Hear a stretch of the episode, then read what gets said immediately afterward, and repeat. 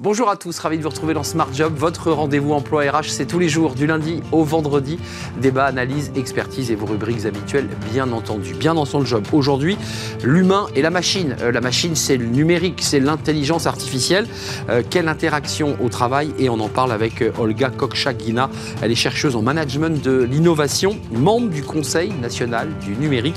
Elle est notre invitée. Les entreprises s'engagent.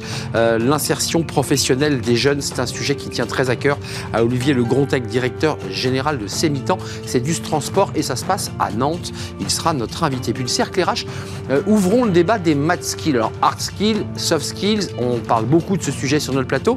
Euh, un peu sous les écrans radars, les math skills, qu'est-ce que c'est exactement? C'est peut-être un peu le syndrome euh, Guido Graine, vous savez, ces élèves un peu rêveurs qui dessinent des choses en classe. ils sont un peu hors cadre et pourtant ben, ils deviennent finalement ben, le rêve qu'ils portaient en classe. On fera le point justement avec ceux qui portent ces maths skills. Et puis fenêtre sur l'emploi, la dématérialisation au service de l'apprentissage. Oui, ce sont souvent très fastidieux de remplir ces, dossiers et on en parlera avec Arnaud Muret. Il est DG de l'OPCO EP, qui est l'opérateur de compétences des entreprises de proximité. Voilà le programme. Tout de suite, c'est bien dans son job.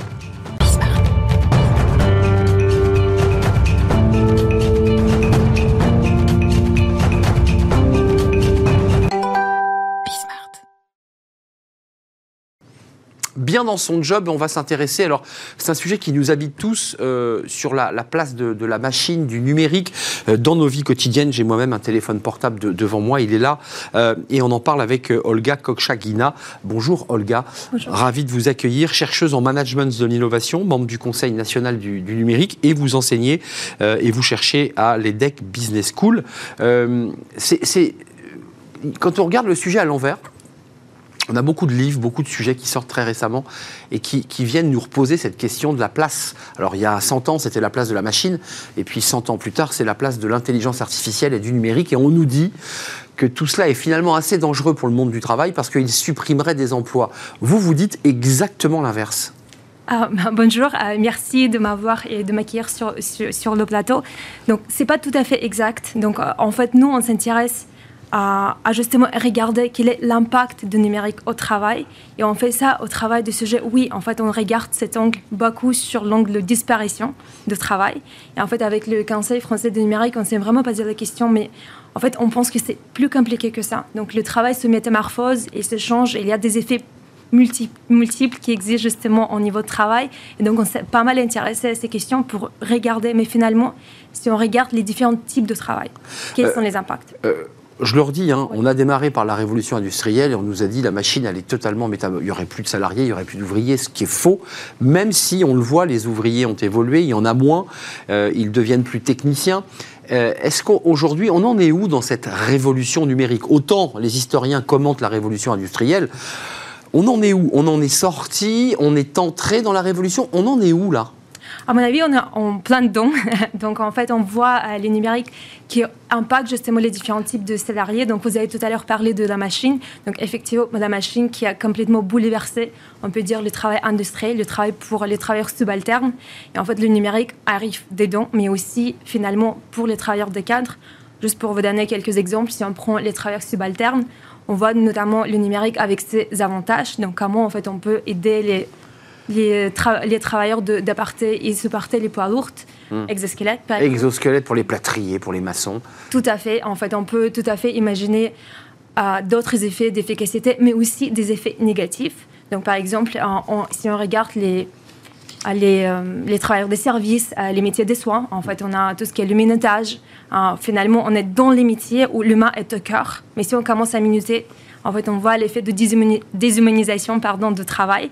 Et en fait, on a finalement une perception assez négative de, travail pour finalement les travailleurs subalternes. Mais si on regarde les cadres, et je vais juste donner quelques exemples, mais on peut revenir là-dessus tout à l'heure. En fait, oui, certes, il y a une efficacité. On parle de travail hybride, on parle de télétravail. On a des, des, justement des poids positifs sur le télétravail, mais aussi on commence à citer le surcharge informationnelle, hmm. comment en fait on arrive justement à imaginer le travail un peu plus équilibré. Garder la bonne distance. Tout à fait. Le télétravail, pour vous, et ça c'est un, travail que vous, sur lequel vous vous êtes penché, euh, a accéléré le processus de mutation. Euh, jamais on aurait imaginé, il y a deux ans, pouvoir continuer à enseigner, et vous l'avez fait, j'en suis sûr, même si c'est parfois un peu imparfait, à distance. C'est des choses qui étaient évidemment inimaginables, et, le corps enseignant, éducatif, s'y refusait. Est-ce que tout ça euh, a permis d'accélérer cette mutation euh, dans notre relation à la machine et à l'informatique?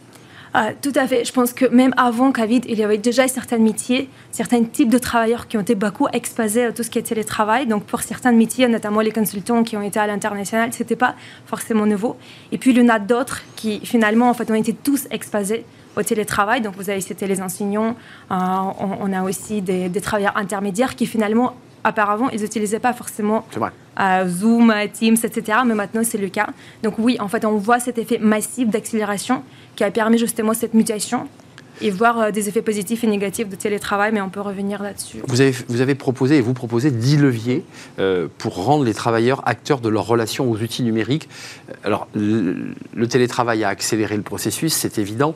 Mais même avant le télétravail, on avait des collaborateurs qui disaient mais on nous change les processus, on change les modèles informatiques, moi je suis perdu. Certains étaient même décrocheurs de l'informatique, c'est-à-dire globalement on disait je ne sais pas me servir de l'outil.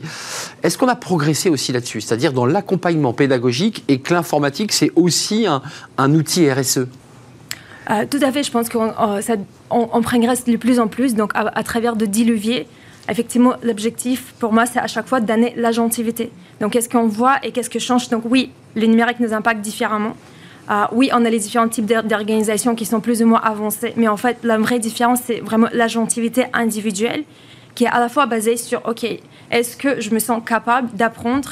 Est-ce que je suis entourée justement des dispositifs qui me permettent d'aller un peu plus loin et comprendre que ce n'est pas une boîte noire?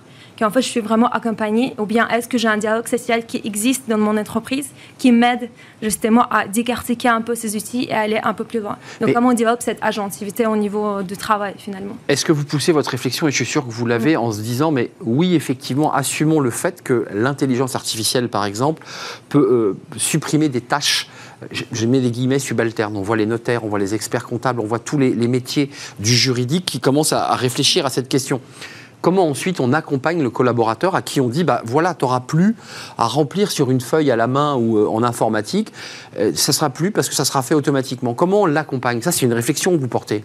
Ah, tout à fait. Et en fait, et aujourd'hui, on voit que c'est pas forcément qu'on on, supprime ces tâches. En fait, on est beaucoup plus à le, travail qu'on a fait. On a étudié ces, relations entre le numérique et la machine et on voit que c'est la coexistence de ces tâches. Comment, en fait, on arrive à co-créer un environnement dans laquelle la machine peut travailler avec un humain. Donc finalement, par exemple, si je me sers de ChatGPT, ah, le fameux ChatGPT. Le fameux ChatGPT, donc dont tout, le monde, parle. Ah, donc en fait, comment je peux l'introduire pour pouvoir peut-être lancer un dialogue dans le classe? C'est l'exosquelette du cerveau, quoi. C'est un peu ça, quoi. Tout à fait. Donc, en fait, on voit les limites. On sait que ça utilise les bases de données qui ont été conçues en 2021. Donc, c'est quand même les modèles prédictifs qui existent on ne sait pas si c'est vrai ou faux, mais utiliser ça comme un, service pour nous aider à aller plus loin, discuter avec la machine, améliorer la façon de travailler. Euh, un dernier mot, parce que c'est la chercheuse et c'est celle aussi qui est membre du cercle du numérique, du Conseil national du, du, numérique. Il faut quand même des cadres, il faut quand même que la puissance publique organise et cadre tout cela quand même. Il y a des débats d'éthique, il y a des débats de liberté quand même. Tout à fait. Donc, en fait, à, travers des différentes propositions qu'on a pu identifier avec les conseils français du numérique, donc on a cité un peu anticipé, donc comment on arrive à aider à, à décarter mieux comprendre ces outils, comment on arrive à accompagner les salariés. Troisième partie de vallée, c'est vraiment la consolidation. Donc, comment on arrive à consolider par le dialogue social, par finalement les lois qui vont encadrer tout ça, donc AI Act. Euh, permet justement déjà d'engager et regarder quels sont, quels sont les impacts du numérique, comment en fait on peut anticiper et bien même faire les audits de ces outils-là. Donc tout à fait, et c'est indispensable. Allez voir le Conseil national du numérique et sur ces débats, ces réflexions menées par des chercheuses et des chercheurs, euh, des spécialistes en tout cas, sur euh, la manière donc de, bah, marier, d'harmoniser euh, le télétravail, la machine, des réflexions, des pistes de réflexion. Merci de nous avoir rendu visite, Olga Kokshkagina, chercheuse en management de, de l'innovation. Vous êtes professeur à l'EDEC Business School et vous êtes membre éminent du Conseil national du numérique. C'est un vrai plaisir de vous accueillir. On tourne une page, on, s'intéresse aux entreprises, aux entreprises qui s'engagent. C'est notre rubrique hebdomadaire avec notre partenaire euh, à la rencontre eh bien, d'entrepreneurs, d'entreprises qui travaillent et qui proposent des emplois aux jeunes. Et c'est tout de suite.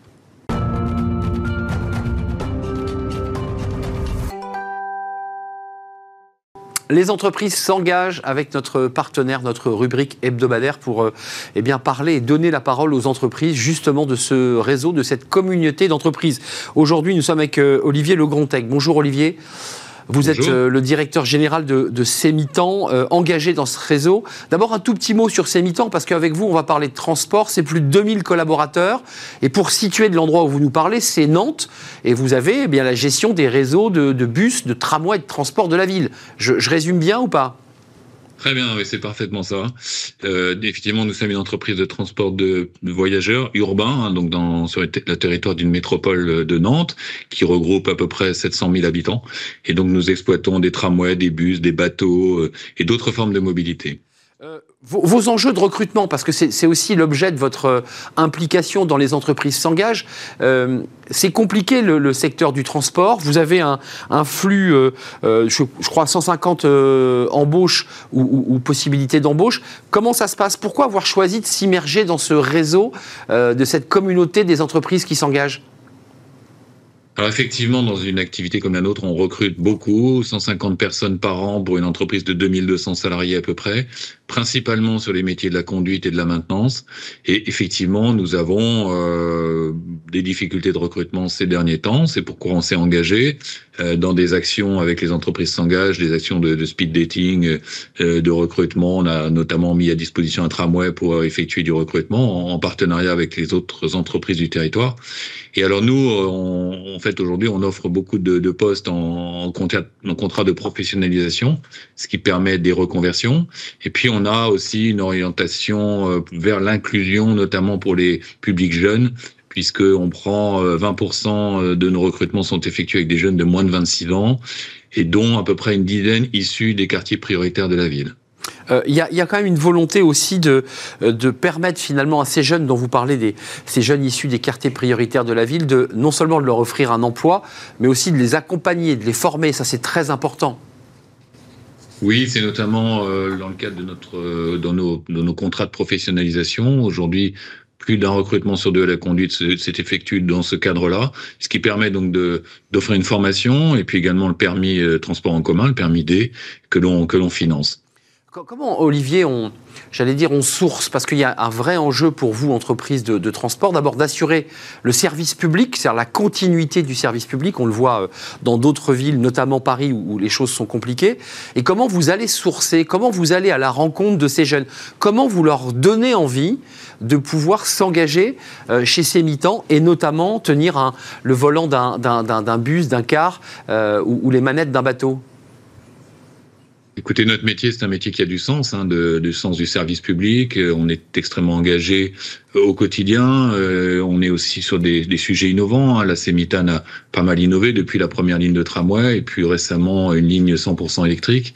Donc on essaye de, de faire valoir nos métiers, euh, également dans la maintenance, avec des, des perspectives, des évolutions. La mobilité est en, la mobilité transport public est en progression. Donc on met en avant tous ces atouts et puis on va justement avec les entreprises s'engagent au plus près des, publics par ces opérations de, job dating euh, Entreprise s'engage, c'est une communauté d'ailleurs qui est assez dynamique à Nantes, puisqu'on a reçu euh, sur ce plateau euh, l'un de vos collègues, qui, n'a rien à voir, qui est boulanger et qui a beaucoup de boulangeries, qui est très actif dans le sujet, vous l'avez peut-être croisé.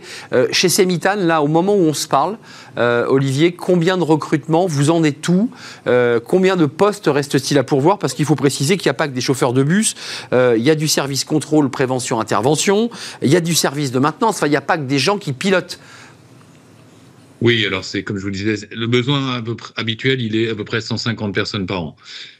Et donc, euh, il y en a à peu près deux tiers sur la conduite. Ensuite, euh, une vingtaine de recrutements sont à la maintenance. Et puis, effectivement, après, il y a le contrôle, l'informatique, enfin, tous les métiers support de l'entreprise. Et donc, euh, en particulier, nous avons des difficultés actuellement sur la conduite et la maintenance, parce qu'il y a une forte demande dans, dans toute la France hein, sur la conduite. On voit bien qu'on est en difficulté partout. On s'en sort plutôt pas trop mal à Nantes. Et puis sur la maintenance, parce que là aussi, sur une, une dynamique comme celle de Nantes, il y a beaucoup de demandes de mécaniciens. Olivier Le, le avant de nous quitter, qu'est-ce que vous apporte ce, réseau et cette communauté des, entreprises euh, qui s'engagent? Qu'est-ce que ça vous apporte? Est-ce qu'il y a un, échange, euh, de, je dirais, d'expérience qui permet de croiser des idées, d'aller apporter ces idées, mais aussi de piocher quelques, bonnes pratiques? Alors ce réseau, il est d'abord dynamique et euh, innovant, puisque c'est ce qui nous a permis de monter ces opérations, deux dans le courant de l'année 2022 de job dating, on a mis à disposition un tramway avec ces entreprises du territoire. Donc on a, c'est intéressant parce qu'on croise d'autres grands recruteurs du territoire, on partage nos, nos expériences, on partage aussi un peu nos, nos CV, on s'oriente les candidats, et donc c'est vrai que ce, cet effet réseau, il est important et, euh, et, et son, son côté innovant également. Merci Olivier Le Grontec d'être venu nous rendre visite. Je rappelle que vous êtes le directeur général, non pas de Sémitan, mais de Sémitane. Euh, voilà, oui. Euh, bien sûr, euh, c'est le réseau de transport nantais, plus de 2000 collaborateurs, avec, allez donc sur le site, une vraie dynamique de, recrutement, notamment en direction des, jeunes chez Sémitane. Merci Olivier de nous avoir parlé de, de Nantes, donc merci à vous. On fait une courte pause et on va s'intéresser au Matskill, qui doit d'ailleurs peut-être intéresser les responsables d'entreprises de transport. Les Matskills, ben c'est pas les hard skills, c'est pas les, diplômes, les compétences, c'est pas non plus les, attitudes et les comportements, c'est autre chose. C'est euh, les passions, c'est une activité sportive, c'est l'amour du voyage, c'est euh, écrire des livres. Bref, c'est tout ce qui est hors euh, professionnel et qui peut être excessivement utile à un recruteur. Qu'est-ce que c'est exactement? En quoi il est utile eh bien, de, développer et, et, de proposer justement ces math skills? On en parle avec nos invités, c'est le thème du débat, le cercle RH, juste après la pause.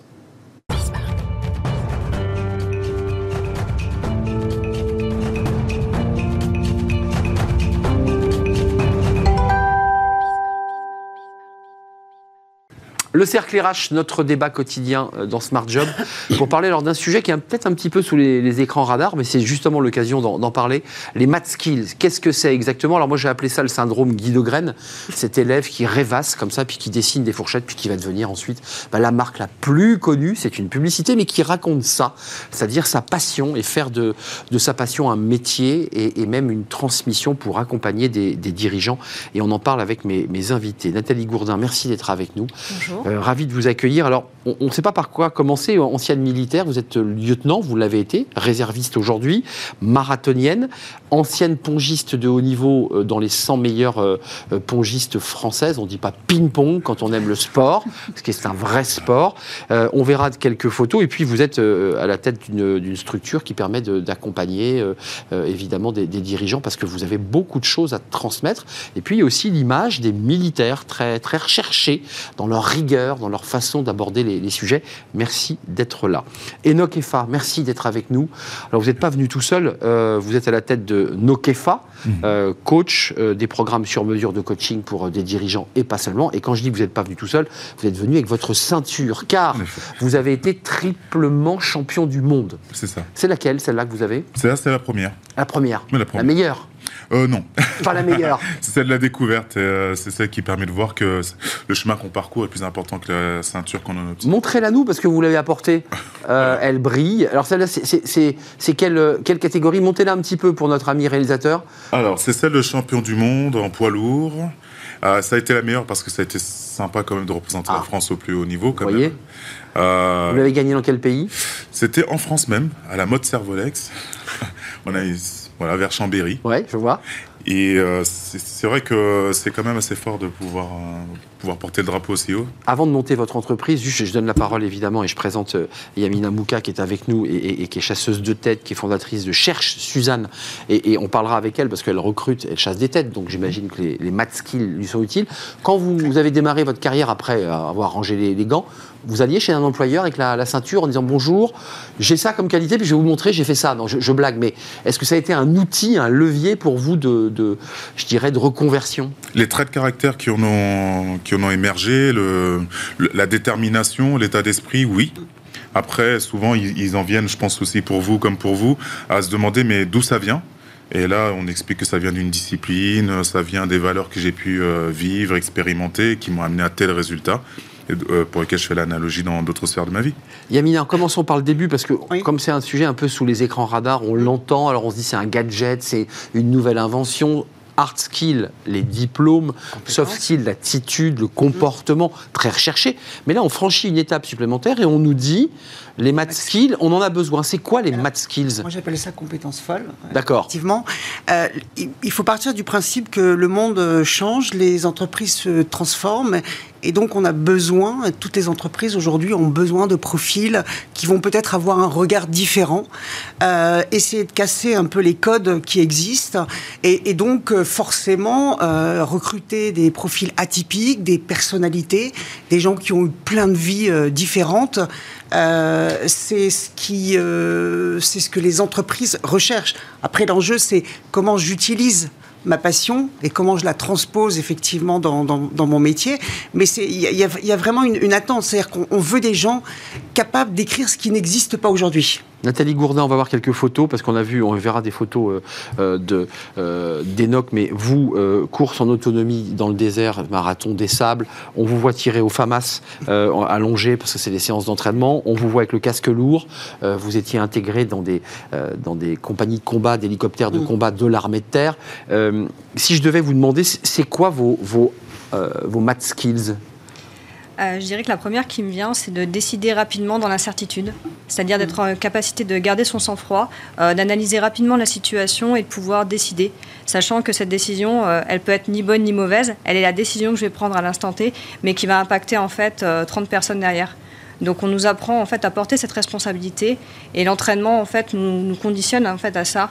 de par les entraînements difficiles, dans la rusticité, mmh. dans la difficulté, dans la fatigue, et finalement de pouvoir restituer euh, dans une situation extrême tout ce qu'on a appris et de pouvoir justement faire le plus vite possible. Je pense que c'est ça en fait. Mm. Euh, et chose qui vient. Il y a un lien direct entre ce que j'entends, c'est que quand on, on, combat, chaque position, chaque coup, au niveau où vous avez combattu, il a des enjeux. Alors, il n'entraîne pas 30 personnes, encore que derrière, il y a votre staff, mais il vous entraîne physiquement à, perdre ou gagner un combat.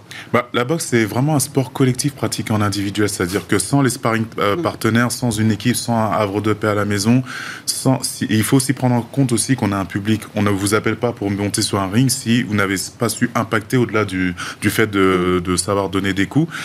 Et euh, donc du coup, c'est la stratégie mise en mouvement et la capacité à décider vraiment dans les situations qui peuvent être euh, périlleuses où c'est sa santé qui est en jeu, mais pas celle de tout le monde. Et c'est pour ça que moi, je suis vraiment admiratif euh, de ce type de parcours. Il y a eu un moment dans ma vie où j'ai voulu, j'ai fait le parcours pour entrer en tant qu'officier euh, avec le parcours, avec euh, tout ce qui est préparation militaire supérieure à, à Kidan, et je retrouvais les mêmes choses que je pouvais avoir en fait euh, pour arriver sur un ring. Je retrouvais dans ce type de parcours. Mais en fait, les, compétences folles, en fait, elles sont pas si folles que ça quand j'entends deux, deux, experts, parce que maintenant vous transmettez, vous accompagnez, vous, mmh. vous rendez en fait finalement c'est pas des compétences folles, c'est j'entends rigueur, j'entends préparation en amont incroyable. Mhm. Euh, c'est ça aussi les compétences folles, non? Aussi. Bien sûr, c'est effectivement tous ces éléments.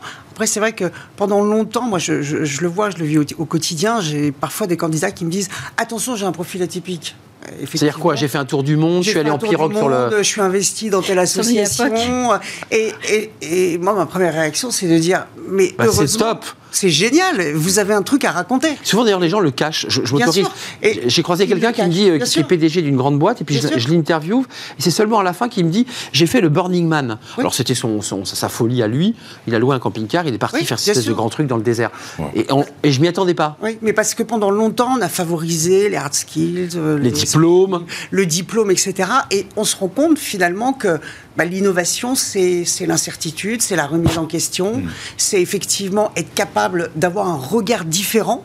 Euh, et, ça, vous l'avez avec des personnalités qui ont vécu, mais plein d'expériences différentes. Hum. Et c'est ça qui rend, je pense, notre métier aussi euh, passionnant, c'est Mais- la recherche de profils atypiques. Vous, vous avez créé vos entreprises parce que dans vos parcours, et vous continuez d'ailleurs, faut le préciser, j'imagine que vous êtes tous les deux des sportifs toujours très aguerris, on s'arrête pas comme ça, vous continuez à faire des défis, à vous lancer des défis, mais est-ce que vous auriez trouvé votre place classiquement dans une entreprise classique? C'est-à-dire, on vous aurait nommé euh, directeur adjoint, vous auriez eu un bureau, vous seriez venu le matin et vous seriez reparti le soir. J'ai pas le sentiment que ça correspond aussi à vos profils. Je ne sais pas qui veut commencer, mais. Alors moi j'ai essayé, Ah. j'ai travaillé euh, un temps euh, dans le groupe Thales, comme Hum. directrice de la Ouais, il y a communication. une cohérence, Thalès, euh, l'armement. On reste dans le monde de la défense. Euh, et finalement, je me suis dit, je ne suis pas vraiment à ma place. C'est-à-dire qu'on est venu me chercher pour des compétences que j'avais acquis dans le milieu militaire Et oui. et on ne les a pas exploitées. Donc il y a une grande frustration. Finalement, je dis, moi, je sais faire plein de choses, mais on me demandait de faire qu'une seule chose et de la faire selon une norme. Et ça, ça vous précise. convient pas dans, dans votre Non. Parce que la difficulté pour vous aussi, c'est pareil. C'est-à-dire que la compétence d'un boxeur, elle est multiple. hein. C'est rigueur, entraînement, hygiène de vie, nutrition, préparation mentale. Enfin, il y a multiples compétences. Vous vous seriez retrouvé dans un bureau assis, euh, je veux dire, à, à- à faire qu'une ou deux tâches, parce qu'en fait, vous en faites mille. Bah, en fait, euh, déjà, j'ai essayé aussi. Et euh, Ça, c'est intéressant. ne serait-ce que d'être dans un milieu où il y a des règles, et souvent en entreprise, on est dans, dans, des- dans certains milieux, des fois où il n'y a pas de règles, il y a des, il y a des choses des fois qui se font, qu'on peut prendre à titre personnel et qui peuvent, vous, qui peuvent vraiment vous bouffer Mm. au niveau d'énergie. Ah, vous dites l'inverse. Vous dites, moi, mon- dans mon sport, il y avait plein de règles, en fait. Ah, il y avait plus de règles Bah ouais. sûr, oui. Eh ouais. Ah oui. ouais. Les, les stratégies politiques pour être bien vues par un tel. Ça, pour- ça rentre pas dans le sport, ça. Ah non, bah là, on est obligé de se supporter, de tous Bah euh, se tirer vers le haut.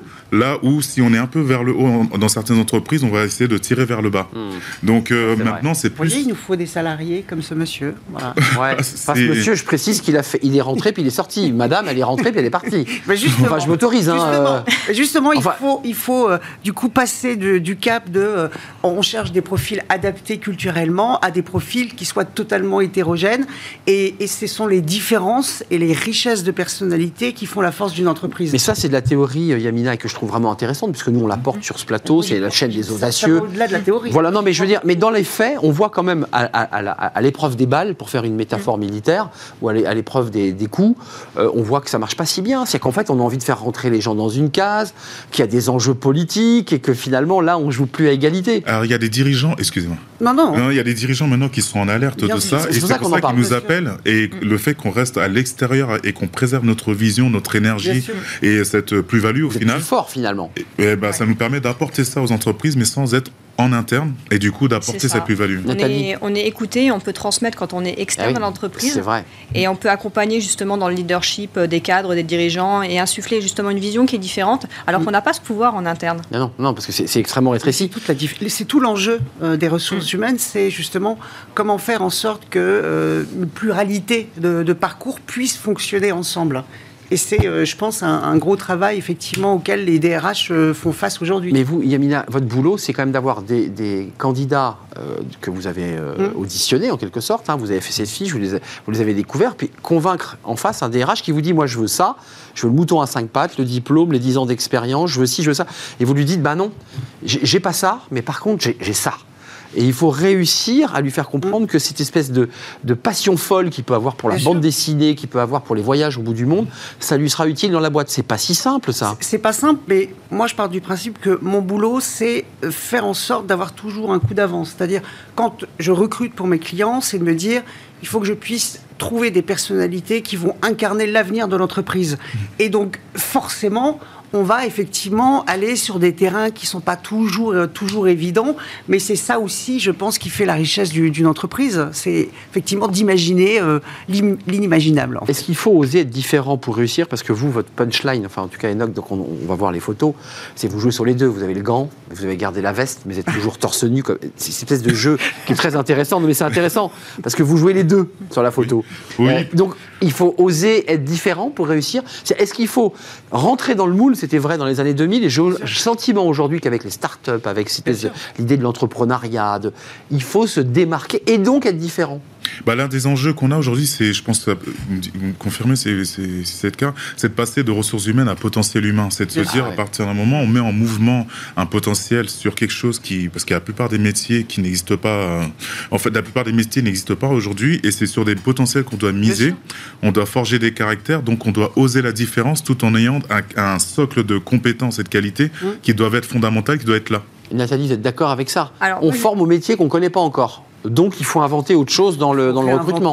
Je pense qu'il faut être euh, authentique aujourd'hui, c'est-à-dire pas essayer de rentrer forcément dans un moule. Je pense qu'il faut être soi et arriver avec tout ce qu'on peut offrir et apporter, et puis savoir aussi s'adapter à- au contexte. C'est ça, parce que si j'ai des super compétences mais qu'elles servent à rien, euh, ça va pas apporter une plus-value à personne. Mm. En revanche, si je sais les adapter au contexte et tout en restant moi avec mes valeurs, etc., là j'apporte une plus-value et là je vais pouvoir peut-être euh, euh, insuffler quelque chose qui vont donner envie aux gens de se dire c'est possible de faire quelque chose tout en restant moi-même sans me renier. Le syndrome, le syndrome euh, par définition, en fait, toutes vos actions, les passions, le sport, euh, l'engagement, a une influence dans, dans votre vie et dans votre vision. Je crois même savoir que vous êtes romancier en parallèle de. non, mais, vous voyez vous savez bien. Voilà. Donc, euh, et forcément, forcément, ça, ça crée euh, une Donc, personnalité. moi, moi j'ai mon math skill aussi, alors. Bien sûr, C'est ça bien sûr, Euh, C'est utile ou pas? Tiens.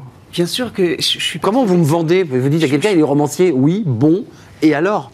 Mais c'est pas l'idée, c'est pas de se dire il est romancier. Bon et alors, c'est l'idée déjà d'avoir une passion, l'idée d'avoir Hmm. ça, ça, ça dénote quand même une certaine éne- énergie, une certaine euh, une certaine ambition, Curiosité. une certaine envie, une certaine curiosité. C'est tout Le ça en fait. c'est l'imagination. C'est l'imaginaire, c'est vrai. Mais excusez-moi d'y revenir parce que je- je- moi je me retrouve totalement dans les math skills euh, par mon parcours, mais Bien sûr. quand même le DRH qui a quand même besoin de mettre les choses dans des process et, et vous les croisez, vous les collaborateurs, les cadres, les dirigeants, euh, ça, ça doit un peu quand même les secouer quand même. Non, le, le DRH, il a beaucoup évolué. Il a évolué. Oui, il a beaucoup- Vraiment, il a évolué. Moi, enfin. Non, non, mais je veux moi, pas les- Je, n'ai que des clients intelligents. Non mais je veux pas les caricaturer ces pauvres DRH, mais... mais- ils ont aussi des, des, des- bon ils, ont, ils sont dans un comex, on leur dit attention, il faut quand même que les gens s'immergent bien dans l'équipe. Vous voyez des personnalités trop fortes qui, qui tout d'un coup sont tellement fortes et puissantes par leurs math skills, bah, écrasent les autres. Vous voyez ce que je veux dire Mais là, aujourd'hui, il y a, y y cette prise de conscience du fait que. Il y a cette phrase qui dit la, seule chose qui est permanente, c'est le changement.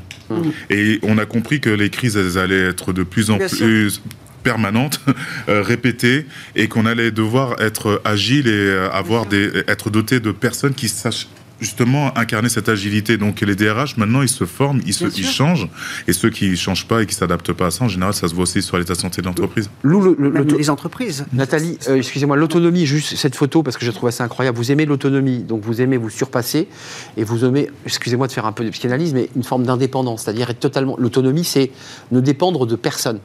Euh, C'est- un peu ça l'idée quand même.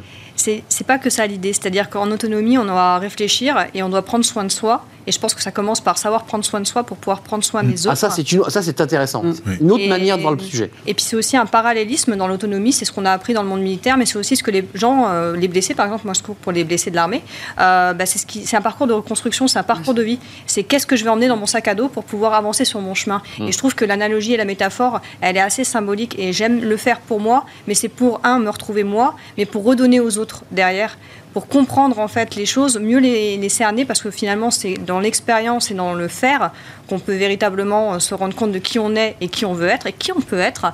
Et je pense que ce, ce genre d'épreuve est quelque chose qui nous ramène de l'expérience et qui nous ramène à un côté plus humain et beaucoup d'humilité aussi. Oui, d'humilité, parce que face au sport, on est humble. On gagne et on perd, on gagne pas tout le temps. Il y a des moments où on prend des Ce coups. c'est apprendre. Ouais. On, on passe de l'expérience à l'expérience. Mais euh, il y, a- y y quand même chez vous, chez les gens que vous recrutez, Oui. alors je sais pas comment vous abordez vos entretiens, j'ai jamais assisté, vous m'avez jamais euh, chassé, mais chassez-moi, chassez-moi donc. Euh, C'est-à-dire lui dire, euh, dis-moi si tu n'as pas des maths skills. Est-ce que, est-ce que ce sujet-là est en train de rentrer un peu, non pas comme un gadget, mais en disant, essaie de me trouver un maths skills, un truc un peu original, parce qu'aujourd'hui les recruteurs, les recruteurs, ils sont très là-dessus. Et le type se creuse, ah oui, j'ai dû faire un voyage en Suisse quand j'étais gamin, vous voyez, en blaguant Ouais, un non, peu. mais- Vous voyez, il n'a pas de maths skills, quoi. Com- Non, mais- comment ça marche ça Alors, déjà, on n'est pas sur le système, vous savez, le, le CV classique et on vous fait raconter.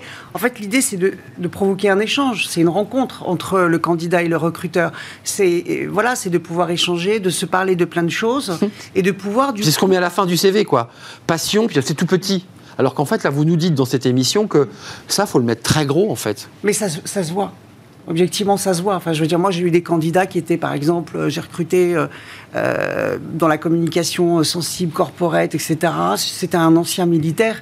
Euh, objectivement. Profil très recherché, je m'autorise. Hein. Profil très recherché. Ah, parce qu'aujourd'hui, c'est. Ouais, être recherché. Hein. Bah, on, a, on, affronte la certitude et on est capable de faire face à n'importe quelle situation, mais voilà. d'apporter aussi cette sérénité et de savoir en fait comment manager des groupes pour, euh, pour, apaiser les tensions, pour mieux gérer les émotions. On a plein de petites choses qu'on peut apporter. Effectivement, c'est un sujet d'actualité qui nous permet aussi d'être euh, entre guillemets entre militaires ou anciens militaires. Bah, aujourd'hui, euh, avoir le vent en poupe dans, dans ce type de. Ouais, je suis entièrement d'accord. Et vous, pareil Là, par exemple, prochainement, j'organise une avec des dirigeants, mais c'est encadré par d'anciens légionnaires en Ile-de-France. On mmh. fait ça sur trois jours, en mode code survie, euh, course d'orientation, la nuit, le jour, et ainsi de suite. Ça, c'est quoi? C'est un test où on, on teste les, euh, on, la, la, peur, la gestion de ses émotions, la on gestion teste, de ses on stress? fait, on fait émerger, on ouais. révèle, on, révèle. teste. Il y en a qui savent même pas qu'ils ont ça, en fait. Mmh. Exactement. Donc, euh, et ça passe par le corps, ça passe par ce que vous avez dit tout à l'heure, c'est qu'à partir du moment où vous avez posé une question, est-ce qu'on, si on avait un job, on aurait des journées classiques, j'aurais d'abord rendez-vous avec moi-même, même si je commençais à 9h, bah, je me lèverais peut-être à 4h30, 5h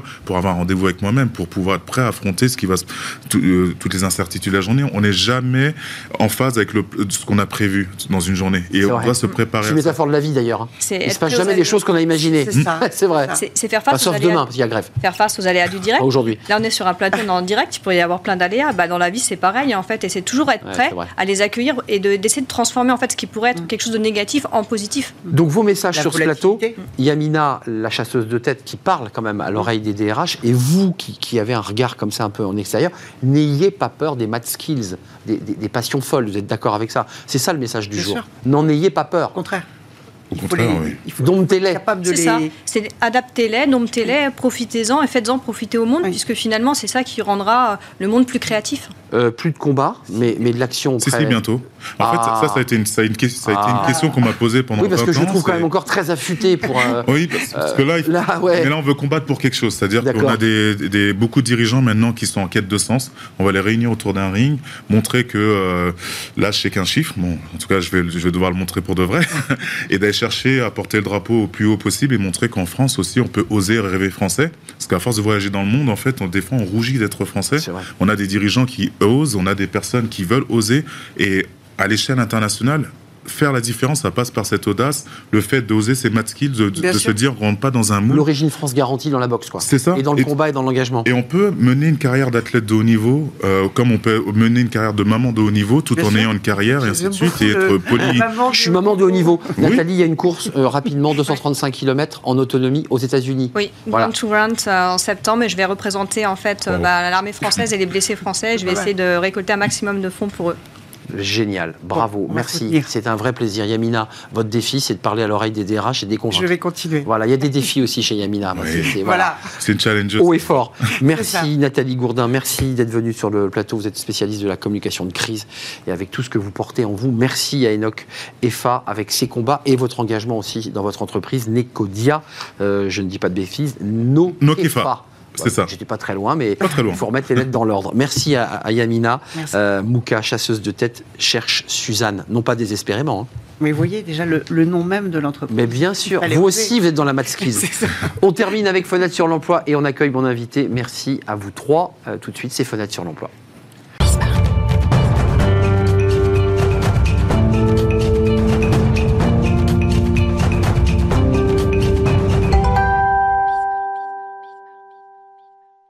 Et on termine par fenêtre sur l'emploi. On parle formation et dématérialisation euh, au service de l'apprentissage. Oui, c'est vrai que fut un temps, il fallait remplir beaucoup de documents, faire beaucoup de dossiers. C'est vrai que c'était très fastidieux. On dématérialise et on en parle avec Arnaud Muret. Bonjour Arnaud. Bonjour. Ravi de vous accueillir, directeur général de, de l'OPCO euh, EP, euh, l'opérateur de compétences des entreprises de proximité, ce que veut dire EP. Euh, D'abord, un petit mot sur cet opérateur de compétences. Il faut rappeler que c'est né la fusion de pas mal de choses hein, pendant la, la réforme porté par Emmanuel Macron. Mhm. Mmh. Euh, L'idée, c'est que vous êtes au service de l'apprentissage, c'est ça hein, Vous êtes l'intermédiaire? Également, oui, au service de l'apprentissage et aussi du plan de développement des compétences, donc des salariés dans les entreprises que nous couvrons. Et l'opérateur de compétences des entreprises de, de proximité, on peut l'appeler aussi les entreprises du cadre de vie. Euh, quand vous dites entreprise de proximité, puis on va parler de la dématérialisation, parce que c'est un vrai sujet, ça touche quel type de métier pour être concret? Très concrètement, bah, c'est les métiers de l'artisanat de type alimentaire, boucherie, charcuterie, boulanger, les métiers de l'artisanat de service, euh, coiffeur, esthéticienne, les professions libérales, les pharmaciens, les notaires. Donc vous voyez, c'est toutes ces entreprises que vous trouvez près de chez vous et qui font votre cadre de vie. Euh, passage au 100% dématérialisé. Alors là, on rentre sur des choses qui, comme ça, d'apparence paraissent un peu techniques, mais pas du tout. Ça facilite la vie quotidienne de celui qui veut avoir un apprenti, parce que c'est fastidieux. C'était ça, la, réflexion de base, c'est celle-là. C'en est une qui a prévalu à la, à la réforme, parce qu'en 2018, grosso modo, il fallait six mois pour faire un dossier d'apprentissage, c'est-à-dire avoir l'engagement, c'est-à-dire l'autorisation de prendre son apprenti. C'était une règle, c'était un usage et très bureaucratique. Voilà, mais on n'allait pas en discuter. Les régions, tout le monde, c'était devenu une norme. Et puis il y a eu la réforme de la formation professionnelle. Aujourd'hui, un opérateur de compétences comme celui de P, on engage en 24 heures un dossier. On est passé de 6 mois à 24 heures. Mais l'ensemble des OPCO aujourd'hui euh, à travailler à la démat et en maintenant en quelques jours voire quelques semaines on engage tous les dossiers donc ça a complètement changé les choses. Alors les OPCO c'est une partie un peu un petit peu sous, sous, sous l'iceberg hein, c'est pas la partie émergée pour le grand public mais euh, mais quand même c'est un travail de titan que vous enclenchez lorsque vous décidez de dématérialiser il faut le préciser quand même. Ouais en, fait vous avez on le voit pas mais c'est énorme. C'est considérable parce que les volumes sont considérables aujourd'hui un OPCO comme EP c'est 160 000 dossiers d'apprentissage, plus de 95% en dématérialisé. On a toujours maintenu une petite chaîne papier, parce qu'il y a des gens qui ont encore besoin de, bah, cette médiation, hein, ils aiment, donc on, les prend en compte, mais cette transformation est considérable. Euh, les salaires, les paiements, parce qu'il y a aussi ce débat-là, il, y a le dossier à constituer pour accéder et avoir l'autorisation de prendre un apprenti, par exemple, puis il y a le débat des salaires, enfin en tout cas, euh, c'est compliqué pour l'artisan, parce que l'État prend en charge une partie, mais il faut qu'il en verse une autre. Enfin, l'air de rien, c'est pas si simple. Non, la, machine n'est pas aussi simple. Pour autant, aujourd'hui, il y a un très bon dialogue entre les OPCO et l'État. Ça fait que les OPCO prennent en charge le financement de la formation professionnelle avec le centre de formation des apprentis et nous transmettons les fichiers à l'État qui, lui, va verser une aide à l'entreprise. Alors jusqu'à présent, c'était 8 000 euros. Maintenant, ça va être 6 000 euros d'aide directement à l'entreprise. Euh, L'OPCO EP, d'autres probablement, mais là aujourd'hui, c'est focus sur votre OPCO et, dans lequel vous êtes vraiment euh, immergé. Euh, est-ce qu'on peut considérer que cette innovation technologique, cette dématérialisation, nous a amené à ce superbe chiffre de plus de 700 000 ou 800 000 apprentis? Est-ce que c'est un des éléments par sa souplesse, sa facilité, qui a accéléré le processus. complètement. D'abord, ça, euh, ça a modifié même la perception de l'apprentissage. Mmh, parce que le, le, gros changement, la difficulté quand on était à six mois, c'était quelque chose de marginal. Maintenant, vu que les, la dimension administrative est devenue complètement souterraine, c'est plus le sujet. Grâce à ça. Alors qu'auparavant, c'était la difficulté majeure. C'était la difficulté. Maintenant, ça nous oblige à nous concentrer à quoi ça sert. Est-ce que les métiers ont vraiment besoin de tous ces apprentis? Comment on les développe? Maintenant, on peut être sûr à quoi ça sert l'apprentissage, donc sa vraie finalité. On a résolu le problème technique. En, en 10 secondes, euh, en amont, pour vous, en back-office, ce qu'on ne voit pas parce que vous êtes le DG de cette structure, ça vous a obligé à quoi? À des restructurations, à des réorganisations, à repenser le modèle différemment? Ouais, on a, excusez-moi de dire ouais comme ça, mais, c'est vrai que, ça vient du cœur. Ouais, ouais, non, mais on a dû réinventer le modèle d'organisation du travail. Aujourd'hui, nous, on parle d'usine virtuelle. Euh, l'usine virtuelle, ça fait que les collaborateurs qui contribuent à traiter les dossiers peuvent être n'importe où en France, y compris dans les DROM. C'est-à-dire qu'aujourd'hui, dans nos dossiers. L'outre-mer. Hein. L'outre-mer. À La Réunion, on a des équipes qui traitent les dossiers. et avec la même rapidité. Exactement. Et ça, c'est important de le et les entreprises, et à contrario, les entreprises à La Réunion, à la Martinique, à la Guadeloupe, sont traités à la même vitesse qu'en métropole. Donc aujourd'hui, on a intégré, ça a nécessité de repenser complètement le modèle d'organisation du mmh. travail. On a allié le numérique et le présentiel. Et je peux vous dire que les résultats sont vraiment surprenants. Et vous avez contribué, je leur dis, à travers cette initiative assez incroyable, à, valoriser, à dynamiser l'apprentissage en France. Ça me semble évident. Merci, Arnaud Muret de nous avoir rendu visite. Vous avez parlé avec le cœur parce qu'on sent que c'était une opération qui était délicate à, mener. Directeur général de l'OPCO EP, euh, des entreprises donc de proximité. Combien de collaborateurs dans, dans votre OPCO?